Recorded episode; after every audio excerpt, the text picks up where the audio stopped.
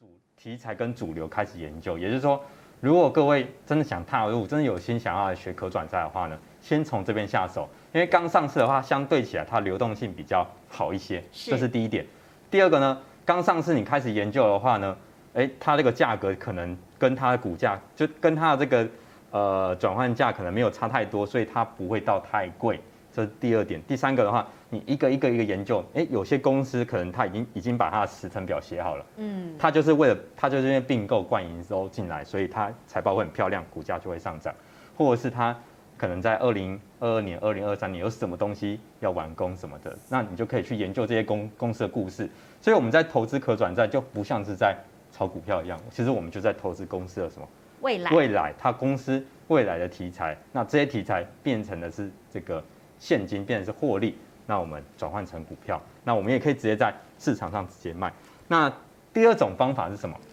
第二种方法呢，就是我们可以从有成交量的可转债开始研究。所以你反而是去人多的地方找题材。呃，这个是给新手们的一个参考，因为我们刚才讲到这个流动性问题，其实是影响蛮大的。但是一般像我来讲，我投资下去，其实我就认为说，我预期要卖的时间就是在二零。二二年或者是二零二三年，因为我知道公司那个时候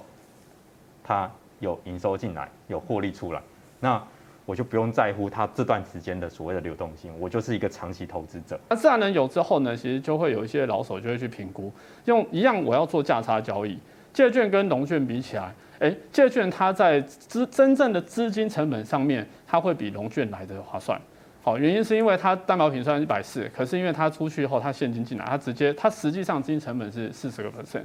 好，是四十 percent。好，那因为它可以先提领的一个概念，担保品提领的概念嘛。好，然后呢，再就是说融券有时候碰到之前那个股东会忘记啊，有强制回补啊，是。可是借券的话，哎、欸，不用。好，然后而且有权益补偿。好，权益补偿这个部分是，譬如说大家有些在做股息，可能就会有概念啊，收股息。我如果做借券有权益补偿，所以其实借券。这几年在发展上面，在券商这边我们就看得很清楚，它在自然人的部分成长就会真的是成长的非常快。所以我们刚才讲这个价差交易啊，早期市场上有人用可转债，同时用融券在做这个价差交易，而近几年我们会发现，可转债交易的价差交易很多是用借券这个平台来做。玩可转债跟其他玩股票不太一样的地方，我们都是在利空，然后整个崩盘的时候，我觉得这个时候才是减可转债的好时间，也就是跟。做短线的心态不太一样，我们常在讲波段思维跟短线心理啊。短线心理是追高杀低嘛，那波段要买在怎样？买在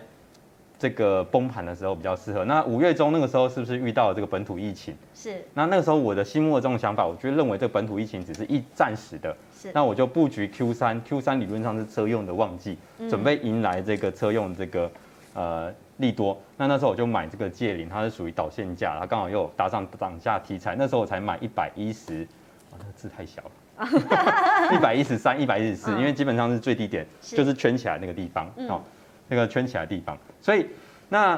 在那边买进呢，等到 Q 三这个财报这个营收出来的时候呢，我大概看到了怎样？我们大概看到可转债一些资讯，看特定人开始在转换，公司也行使了这个所谓的赎回权，是，所以。我们就下车，然后这样子就获利了大概两百六十几万。